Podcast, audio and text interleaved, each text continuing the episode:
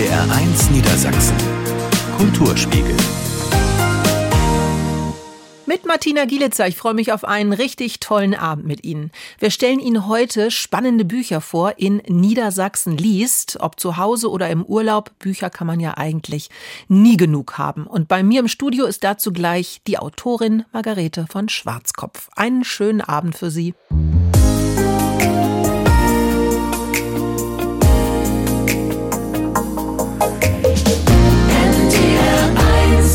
NDR1 Niedersachsen, der Kulturspiegel am Dienstag. Immer noch Ferien bei uns in Niedersachsen und immer noch braucht man natürlich, jetzt nicht nur weil Ferien sind, aber man braucht natürlich gerade dann, wenn man ein bisschen Zeit hat, gute Bücher. Und damit Sie die haben, habe ich mir Margarete von Schwarzkopf ins Studio geholt und sie hat mal wieder eine fette Tasche mitgebracht mit vielen tollen Büchern. Margarete, schön, dass du da bist. Ja, ich freue mich auch hier zu sein. Katja Hase, ein Jahr hinterm Deich. Im Rowold Verlag ist es erschienen. Das ist ein dickerer Schmöker, aber ich fand es schon so schön, als ich es gesehen habe. Es ist ein blaues Buch, eine dicke, fette, gelbe Sonne und dann ein weißes, dickes Schaf vorne drauf. Ja, ich weiß jetzt nicht, ob dieses Schaf Silke oder Silvia ist. Es gibt mehrere Schafe in diesem Buch. Ich glaube, es ist Silvia. Du warst sehr überrascht, weil du hast, glaube ich, was anderes erwartet. Ja, ich habe gedacht, oh nee, nicht schon wieder so ein Buch, das in Ostfriesland spielt und Heimweh und diese ganzen Sachen. Und ich war angenehm überrascht, dass Katja Hase eine wirklich schöne Geschichte erzählt. Es geht um eine Frau, die eine Krebskrankheit überwunden hat, 50 Jahre alt ist und die kommt in ein kleines Dorf Katharinensiel, wo sie wunderschöne Kindheitstage erlebt hat, aber es ist nichts mehr so, wie es war. Außerdem kommt sie im Winter an. Sie hat ein Haus gemietet, ein kleines feuchtes Ding und äh, ist am Anfang völlig verzweifelt. Ihr Mann hat sie verlassen oder vielmehr ihr Lebensgefährte. Sie hat die Krankheit überwunden. Sie dachte, jetzt fängt das Leben endlich wieder an. An der Nordseeküste Natur und das wunderschöne Ostfriesland. Nein, es ist, die Hütte ist kalt, die Schafe blöken im Stall. Sie hat dann einen ähm, kräftigen großen Bock da und drei Schafe, die sein Harem sind, die sie alle versorgen muss, plus Hühner. Also alles ist irgendwie mühsam für sie. Dann geht sie in eine Selbsthilfegruppe für Krebskranke, stellt aber fest, dass die gar nicht alle Krebs selbst gehabt haben, sondern von der Trauer leben. Also das Ganze ist ein absolutes Chaos. Dazu ist das Wetter meistens schlecht. Und die gute Ellie ist allmählich wirklich am Rande der Verzweiflung angelangt. Und das ist so entzückend beschrieben, weil man es so nachempfinden kann. Und ich habe wirklich gedacht, das ist so ein Kitschroman. Und dann, und dann habe ich aber es weiter und weiter und weiter gelesen. Und dann wollte ich auch wirklich wissen, wie geht's aus mit Ellie. Und habe natürlich dir zuliebe gehofft, es gibt ein Happy End. Das muss ja und, sein. Und, und, und? Ja. Gott sei Dank. Es gibt mehrere Happy Enden, oh. auch für die Schafe. Hm, also für mich was ganz Wundervolles. Sie lernt ja in dieser Selbsthilfegruppe ganz interessante Menschen kennen. Einmal ähm, Talke. Das, ne, das ist so eine patente Frau. Die kann die alles. Da, ja, genau, die kann alles. Dann ein Vogelfreund, der heißt Bernd.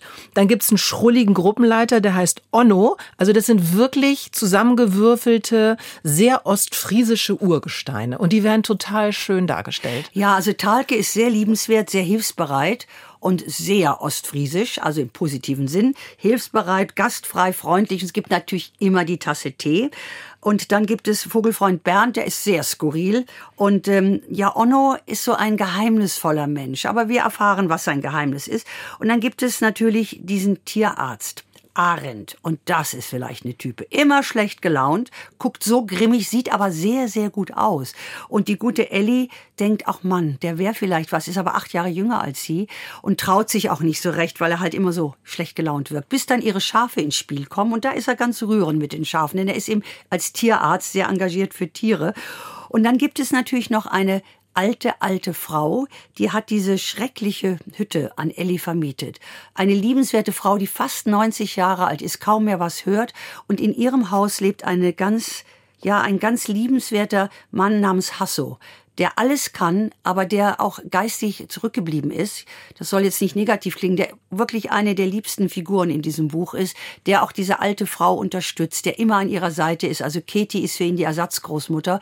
Und da gibt es eine Reihe von Geheimnissen. Und es gibt natürlich auch, was spannend ist, einen uralten Streit zwischen zwei Familien. Da gibt es eine sehr unangenehme, reiche Bauernfamilie und eine, die ums Überleben immer gekämpft hat. Und das ist ein jahrzehntealter Streit. Und der kommt hier wieder zum Ausbruch, weil nämlich die reichen Teves, die Familie, möchte gern diese kleine Hütte haben, wo eben jetzt die arme Ellie mal versucht, Fuß zu fassen und möchten einen Golfplatz bauen. Und das wollen die Leute in dem Dorf gar nicht, obwohl immer wieder heißt es, dann kommen mehr Touristen, dann kriegt er mehr Geld, dann wird alles ganz schickimicki. Aber das Dorf ist sehr gespalten und auch das spielt eine Rolle. Aber hauptsächlich geht es auch, was wird aus Ellie, die aus Hamburg nun nach Ostfriesland gereist ist? Überlebt sie überhaupt diesen ostfriesischen Winter und dann kommt, oh Gott sei Dank, der Sommer irgendwann? Was wird aus ihr? Und das ist schön erzählt. Also man hat die Region sofort vor Augen. Es ist ganz viel Atmosphäre. Es ist wirklich ein handfester Ferienschmöker, aber es passiert so wahnsinnig viel. Und du hast es ja gerade schon gesagt, es gibt ein Happy End und es gibt natürlich auch Liebe. Viel Liebe, also ganz viel Liebe und es gibt auch eine alte Liebe. Das Buch führt auch zurück in die Vergangenheit. Ganz, ganz wichtig, denn wir lernen auf die Art Käthe Rehns, die eben diese Hütte vermietet hat, kennen, ihr Schicksal und das ihrer besten Freundin. Und das ist wirklich dramatisch und tragisch geschrieben. Zwei Flüchtlingskinder, die aus dem Osten ins Ostfriesische kommen und dort bei einer Bauernfamilie aufgenommen werden mit sehr unterschiedlichen Schicksalen. Und das ist wirklich, ähm, zwischendurch muss man manchmal schlucken, weil was da die Freundin von Käthe erlebt, das ist schon haarsträubend. Und ähm, da wird man wirklich mit hineingezogen in eine Familientragödie und in ein Schicksal, wie es ja oft nach dem Krieg wohl jungen Mädchen auch ergangen ist, die elternlos, das Mädchen ist 15, ähm, da etwas passiert ihr. Und das ist wirklich auch sehr gut eingebaut in die Geschichte. Aber wie wie gesagt, Liebe spielt eine große Rolle und der Leser rät es sehr schnell. Der grimmige Tierarzt ist im Grunde herzensgut und Ach ganz komm, Margarete. Meinst du, das ist eine Liebesgeschichte von den beiden dann? Das verrate ich nicht, aber es ist auch eine Liebesgeschichte zwischen dieser Städterin Ellie und den Schafen. Sehr, sehr schön. Katja Hase stammt ja aus Jever. Hast du sie mal kennengelernt? Nein, leider noch nicht, aber ich hoffe, sie schreibt noch ein paar Bücher in die Richtung. Das ist schön, wie sie die Landschaft beschreibt. Und es ist auch nicht dieses ein kitschiges Ostfriesland. Es regnet wirklich dauernd. Und viele Leute gehen auch weg aus der Gegend. Das sagt auch ihre Freundin Talke, sagt, weißt du, wer will denn bei dem Wetter einmal hier bleiben? Sie bleibt natürlich Talke, weil sie natürlich Familie da hat. Und Ellie, ja, die sagt, eigentlich gewöhnt man sich auch an den Regen. Ich werde es definitiv einpacken. Sie sollten das auch tun. Katja Hase, ein Jahr hinterm Deich. Im Rowold Verlag ist es erschienen.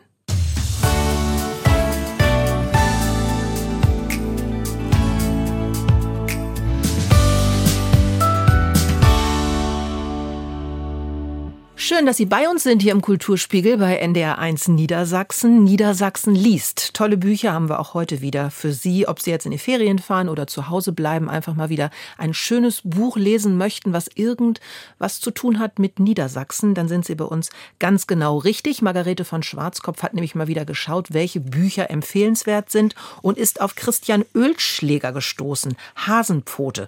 So heißt das Buch, ist im Immons Verlag erschienen. Ölschläger ist in Hannover Hannover geboren.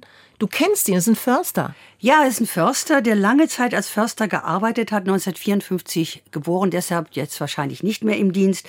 Der war also in Burgwedel ähm, tätig, aber, aber auch lange in Lateinamerika. Da hat er geholfen, die Wälder aufzuforsten.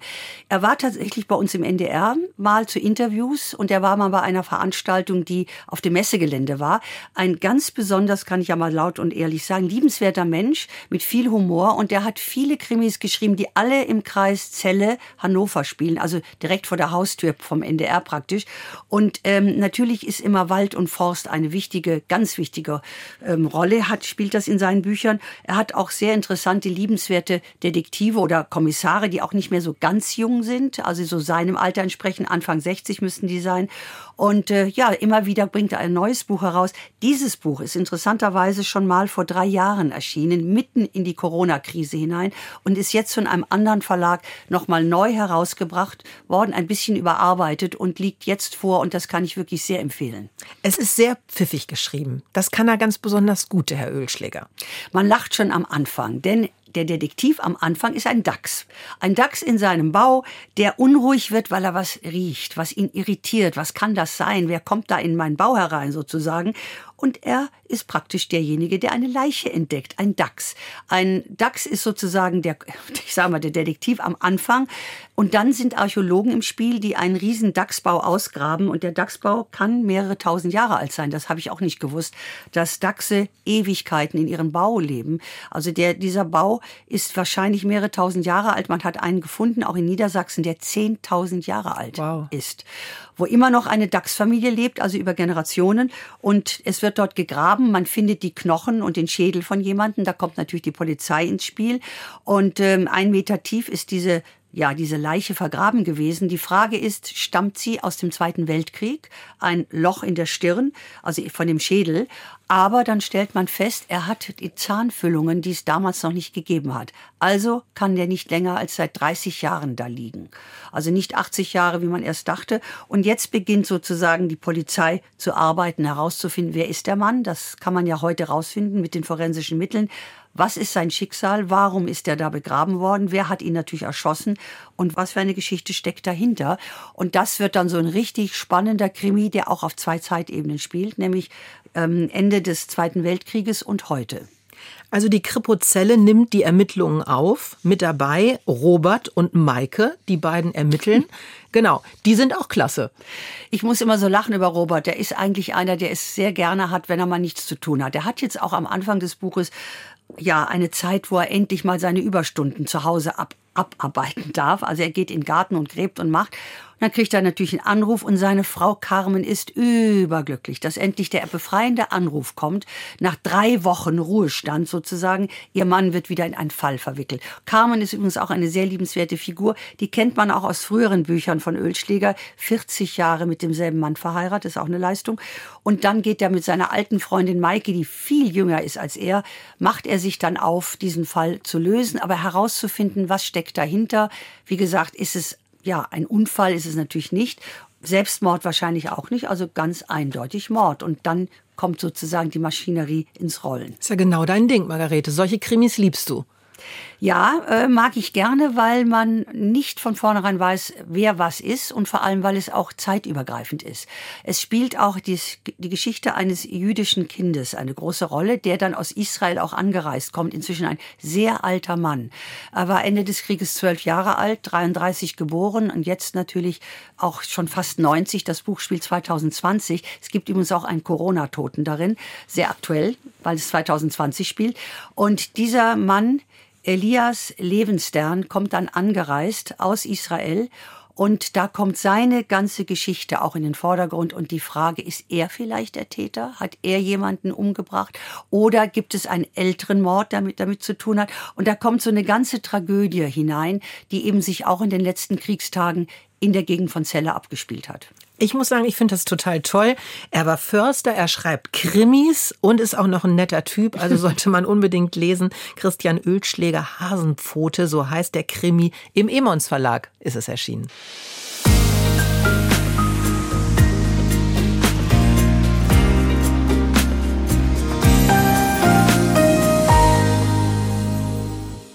Schön, dass Sie den Dienstagabend hier mit uns verbringen im Kulturspiegel bei NDR 1 Niedersachsen. Niedersachsen liest. Wir haben schon tolle Bücher vorgestellt, kommen jetzt zu dem nächsten. Das ist ein, muss ich sagen, ganz besonderes Buch, was Margarete von Schwarzkopf da ausgesucht hat. Es ist von Eva Seemann und heißt Hofzwerge. Kleinwüchsige Menschen an deutschsprachigen Fürstenhöfen der frühen Neuzeit. Im Wallstein Verlag ist es erschienen. Und ich muss zugeben, als ich das gelesen habe, habe ich erst mal gedacht, Wer kauft sich so ein Buch?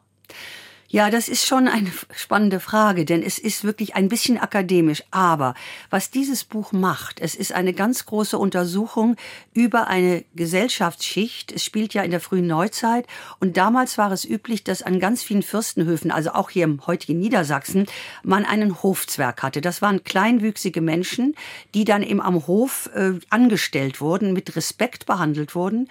Die hatten auch ganz viele unterschiedliche Funktionen. Sie waren Diener, Leibdiener, aber eben auch auch immer als Ratgeber gedacht. Sie waren keine Hofnarren. Sie waren auch manchmal Unterhalter. Sie waren meistens hochgebildet. Dafür sorgten die Fürsten, dass diese Menschen auch wirklich jede Bildung bekamen. Und sie wurden integriert in den Hofstaat und sie wurden wirklich zum großen Teil mit Respekt behandelt. Wobei natürlich das heute man sagt, mein Gott, das ist natürlich auch so eine merkwürdige Sache, dass man sich ein Hofzwerg hält. Aber wie gesagt, die hatten damals eine wichtige Funktion, spielten eine große Rolle an fast jedem Fürstenhof oder auch Grafenhof oder in Königshöfen in ganz Europa und besonders eben auch in Deutschland. Wenn man das jetzt so hört, für mich war es erstmal total befremdlich und ich habe gedacht so, hm, weiß jetzt nicht so. Aber wie du schon sagst, kleinwüchsige Menschen hatten ja oft sogar ein eigenes Hofamt, also sie waren Spielgefährten, sie waren auch oft Vertraute. Ja, sie waren oft Vertraute, sie waren ganz besondere Menschen. Natürlich man kann sagen, das war nicht allen gegönnt. Es gab natürlich auch ganz viele Ausnahmen. Aber Eva Seemann hatte auch schon mal ein sehr spannendes Essay darüber geschrieben. Wie sind die Menschen früher mit Menschen umgegangen, die in unserem oder im letzten Jahrhundert wirklich es auch schwer hatten? Ich meine, ich denke immer an den Tatort, wo diese zauberhafte Pathologin drin vorkommt, die jedes Mal veräppelt wird, weil sie kleinwüchsig ist, diese großartige Schauspielerin. Das hat es damals nicht gegeben. Die wurden mit Respekt behandelt. Die hatten dann eben ihre Ämter. Die waren Vertraute des, des Fürsten, des Grafen, des des Königs, was auch immer, und äh, hatten auch alles, was sie haben wollten und haben da ein verhältnismäßig gutes Leben gehabt und wurden auf keinen Fall verächtlich dargestellt. Ich muss sagen, ich finde es großartig, dass Eva Seemann dieses ja doch eigentlich bisher wenig beachtete Phänomen untersucht in ihren Büchern.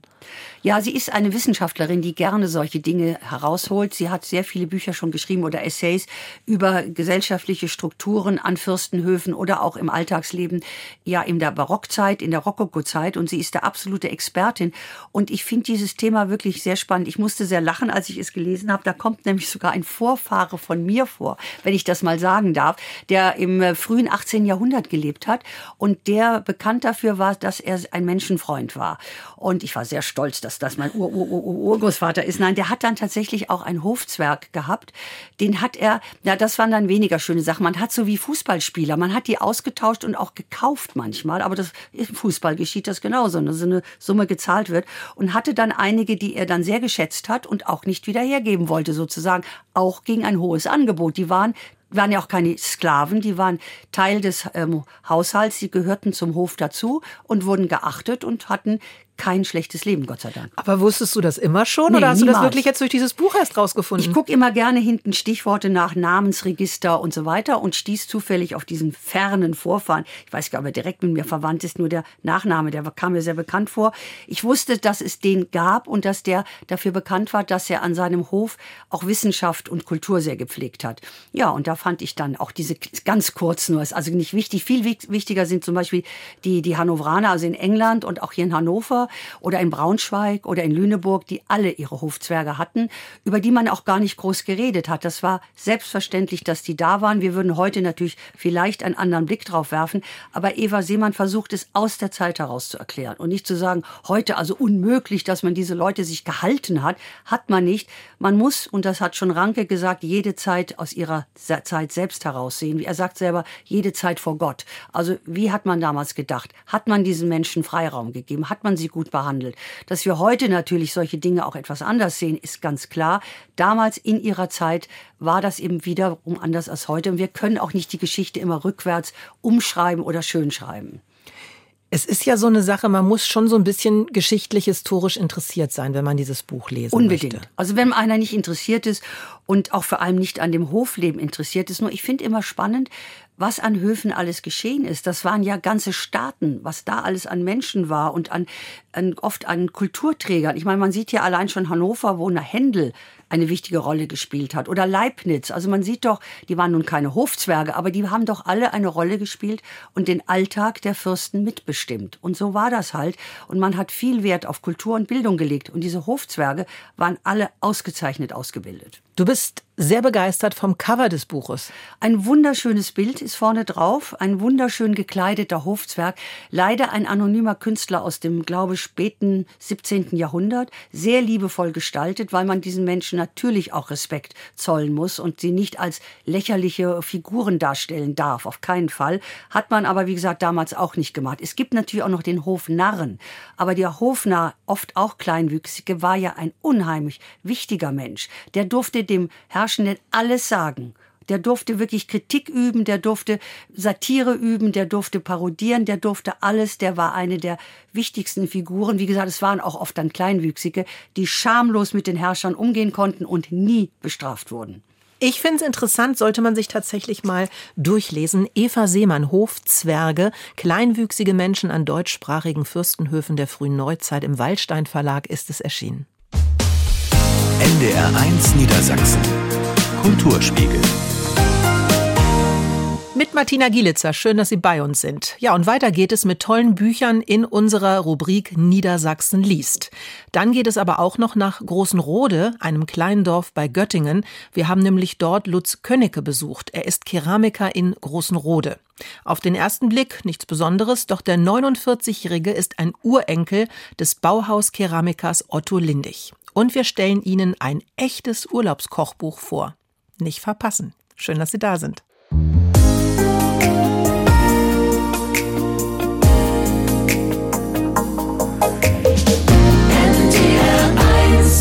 Der Kulturspiegel hier bei NDR1 Niedersachsen am Dienstag. Niedersachsen liest. Wir haben wieder schöne Bücher dabei gehabt. Kommen jetzt zu einem Buch, was ich persönlich natürlich auch ganz wundervoll finde, weil ich Kinder habe und weil ich eine Schwester habe, die auch noch kleinere Kinder hat und weil ich Bilder schön finde. Judith Homoki und Martin Hake am Meer heißt es. Die Welt der Küste im Gerstenberg Verlag ist es erschienen. Das ist so ein richtig tolles Bilderbuch. Das ist so ein Wimmelbuch, was man so liebt, wo man immer wieder neue Dinge findet. Und es geht um das Meer, was ich natürlich auch so liebe.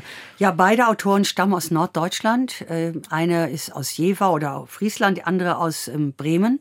Und die haben dieses riesige Bilderbuch zusammen gemacht. Das ist sehr groß. Also es lässt sich nicht gut im Zug oder im Flugzeug mitnehmen. Aber es ist wunderschöne Zeichnung. Also man lernt das Meer kennen. Man lernt alles kennen über das Meer. Man lernt sowohl die Kapitänskajüte kennen wie die Piraten. Man lernt kennen Wattenmeer. Man lernt die Fische kennen. Man lernt kennen, was es alles mit dem Meer zu tun hat. Auch das Wetter und, und alle Weltmeere werden vorgestellt. Es fängt natürlich an der Nordsee an, vor der Haustür. Und äh, man erfährt auch so viel über so Kleinigkeiten. Also ich fand es sehr lustig, zum Beispiel das äh, große Blatt über Kapitänskajüten. Wie sind die eingerichtet? Was muss ein Kapitän haben? Ist natürlich etwas älter. Es geht natürlich auch auf die christliche Seefahrt mit Segelschiffen zurück. Und wunderbar für Kinder ist natürlich das über die Piraten. Also ich werde das Buch jetzt mal einem meiner Enkelkinder geben. Zurzeit ist die Kleine auf dem Piratentrip. Die ist vier und alles muss Pirat sein. Also ich muss schon bald mit einer Augenklappe rumlaufen. Und all das wird in diesem Buch mit wunderbaren Zeichnungen dargestellt. Es ist eigentlich kaum Text und man lernt das ganze Meer kennen. Man lernt das Barrier Reef kennen. Man lernt also auch Australien kennen und dann gibt es die großen Segelschiffe, die kleinen Segelschiffe, auch natürlich Dampfer, weniger interessant. Und das Schönste sind die Seeungeheuer. Mein Gott, gibt's da Seeungeheuer. Das Witzige ist, vor kurzem lief im Fernsehen eine wunderbare Sendung über Seeungeheuer. Wo kommt der Glauben der Seeleute an diese Riesenmonster her? Und in diesem Buch findet man sie alle. Und wenn man so ein Buch liest und man sagt ja immer, alles, was man kennt, das schützt man. Und wenn man also als Kind schon diese ganzen wunderschönen Bilder sieht über das Meer, dann will man natürlich, dass das Ganze auch heile bleibt, gesund bleibt. Ne? Jetzt Thema Klima, das ist natürlich auch wichtig in diesem Buch. Ja, das kommt auch vor, finde ich sehr dankenswert. Es ist also nicht nur ein wunderschönes Bilderbuch, was natürlich die Schönheiten des Meeres zeigt. Ich meine, das Meer ist, finde ich, fast noch faszinierender als das Universum, weil einfach, wir kennen das Meer nicht. 80 Prozent der Welt Weltmeere, habe ich in dieser Sendung jetzt erfahren, sind noch nicht erforscht. Unglaublich. Also das ist dann eben auch die Riesenkraken und was es so gibt. Und natürlich ein wichtiges Kapitel ist der Klimaschutz. Was kann man machen, um diese unendlichen Schätze im Meer zu schützen?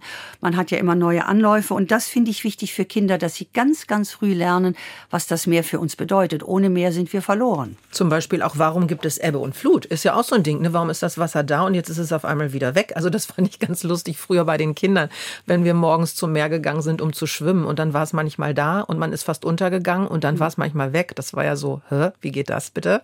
Ja, ich finde auch schon Bilder über die frühe Seefahrt. Warum haben die Menschen sich überhaupt aufs Meer draufgetraut? Das Meer ist ja unberechenbar, ist gefährlich und kann jederzeit die Schiffe verschlingen. Es liegen ja noch Tausende von Wracks auf dem Meeresgrund.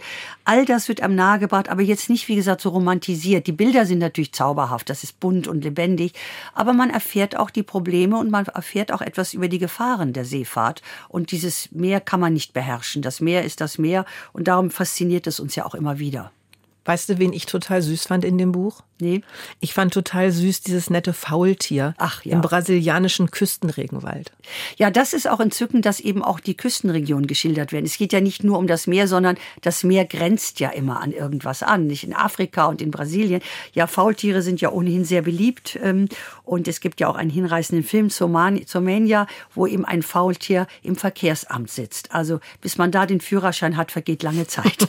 Es sind Sehnsuchtsorte und deshalb finde ich das Buch so schön, dass du das ausgewählt hast am Meer, weil ja nun auch noch Ferienzeit ist in Niedersachsen, in Bremen. Die Leute, die machen Urlaub und wenn man so ein Buch hat, dann kann man das doch vielleicht auch mal mitnehmen an den Strand mit den Kindern und sich ein bisschen angucken und vielleicht wieder auch Lust machen auf den nächsten Urlaub, um sich das Ganze, was man dort sieht, mal anzuschauen. Das ist wirklich ein richtig, richtig schönes Buch. Also jetzt nicht nur für Kunstinteressierte, nicht nur für Leute, die kleine Kinder haben, sondern eigentlich auch, finde ich, wieder so ein Buch.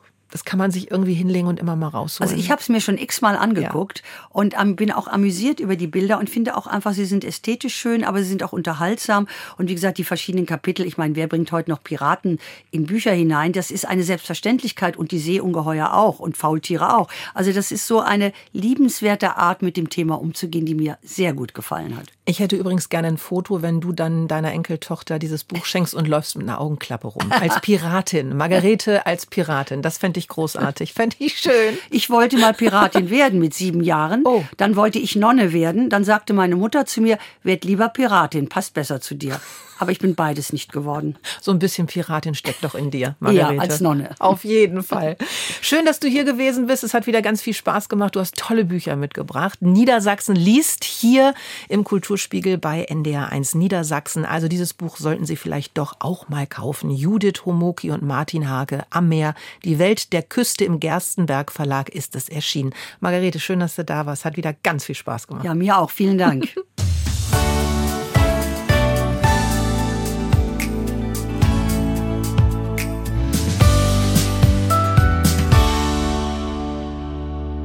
Schön, dass Sie bei uns sind an diesem Dienstag im Kulturspiegel hier bei NDR1 Niedersachsen. Kannen, klare Form, keine Henkel. Das bevorzugt Lutz Könnecke. Er ist Keramiker in Großenrode, das ist ein kleines Dorf bei Göttingen.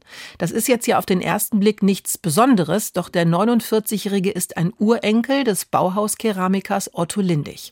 Kein Wunder also, dass seine Formsprache an die der 1920er, 30er Jahre erinnert. Die Ideen des Urgroßvaters haben Könnecke inspiriert. Mit seiner Familie und seinen Eltern lebt er auf einem ehemaligen Gutshof und dort hat ihn Katrin Pietzner besucht. Das ist die L16. Und sehr staubig. Gerade. Ähm, aber die ohne, ohne Deckel, ohne Schnaupe, ohne Henkel ist es eben gerade eine Vasenform.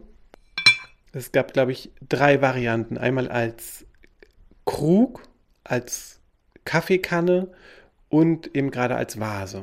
Die Kanne, die Lutz Königke in der Hand hält, ist von seinem Urgroßvater Otto Lindig, Lehrling, Meister und Leiter der Keramikwerkstatt am Weimarer Bauhaus. L16 ist sein Entwurf und ein Liebling des Urenkels. Diese wirkliche Spannung, die in diesen Gefäßen steckt, diese Erhabenheit und diese Anmut. Also ich kann das nicht anders sagen, als dass es die mit die schönsten Gefäße sind, die ich überhaupt kenne. Diese inspirieren Lutz Königke bis heute. Auch die Gefäße, die sich in den 1920er Jahren nicht für die Serienproduktion eigneten. Deshalb töpfert er große Vasen, die durch Tülle und Deckel dann zu Kannen werden. Auch die klare und strenge Form erinnert ans Bauhaus. Hinzu kommen allerdings Griffe, die wie Saturnringe aussehen.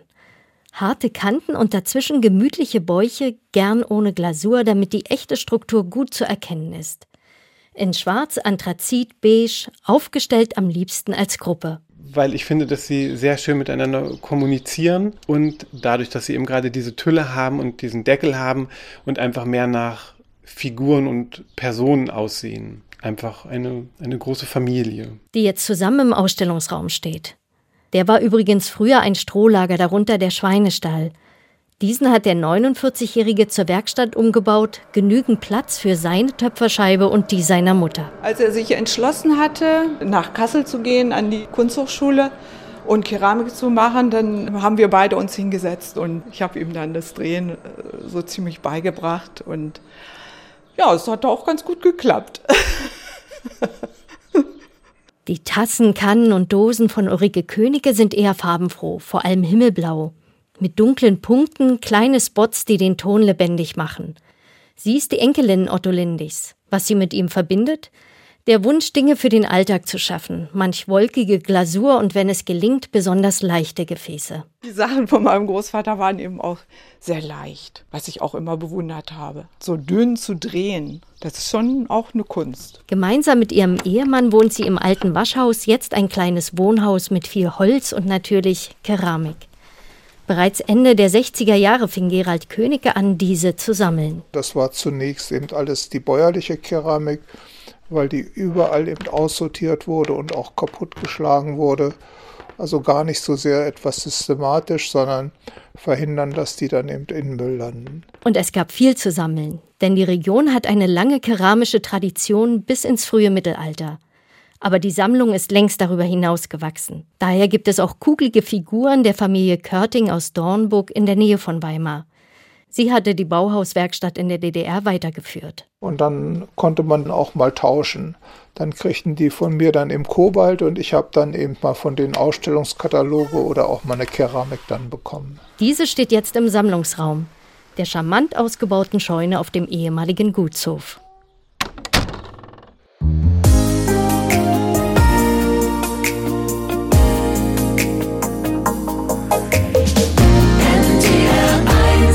Der Kulturspiegel hier bei NDR1 Niedersachsen am Dienstag. Urlaubslektüre. Das kann ja ein Klassiker sein, den man schon immer mal lesen wollte, oder das neueste Buch von der Lieblingsautorin, ein Sachbuch, für das einem sonst die Zeit fehlt. Ein Buch nehmen ja viele von uns gerne mit in die Ferien. Oder eben auch gleich mehrere Bücher.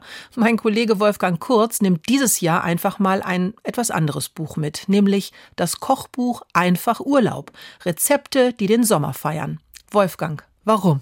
Naja, ich nehme es mit, weil es wirklich als Ferienbuch gedacht ist. Rezepte für die Reise sozusagen. Der Koch und Buchautor Stefan Paul hat es geschrieben.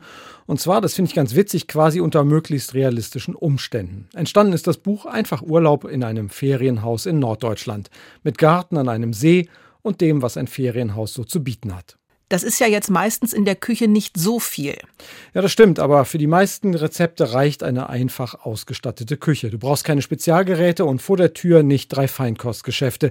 Es genügen ein Dorfsupermarkt und einige Läden regionaler Erzeuger. Das kann ja, das finde ich jedenfalls, auch zum Urlaub dazugehören. Spezialitäten und Produkte der Region zu entdecken. Mir macht das zumindest immer ziemlich viel Spaß aber doch am besten direkt vom Wochenmarkt oder vom Hof und die dann gleich in der Küche verarbeiten.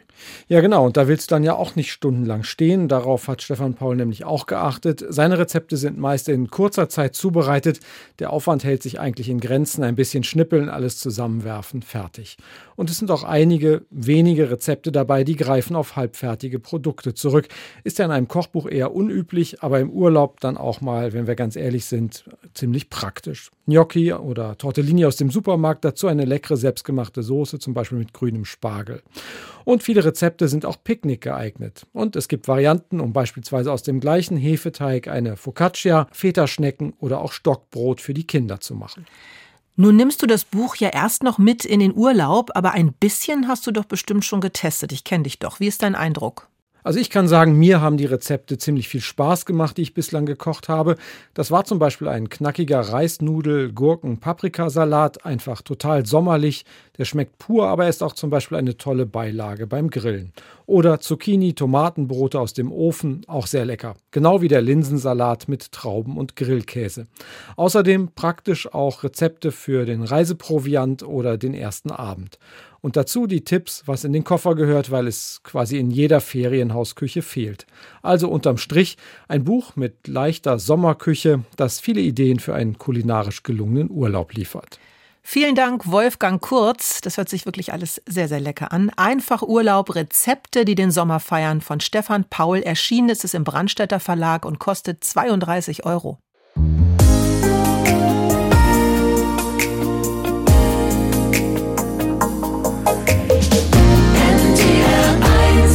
Es hat wieder ganz viel Spaß gemacht mit Ihnen hier im Kulturspiegel bei NDR1 Niedersachsen. Sie haben tolle Bücher, also viel Spaß beim Lesen.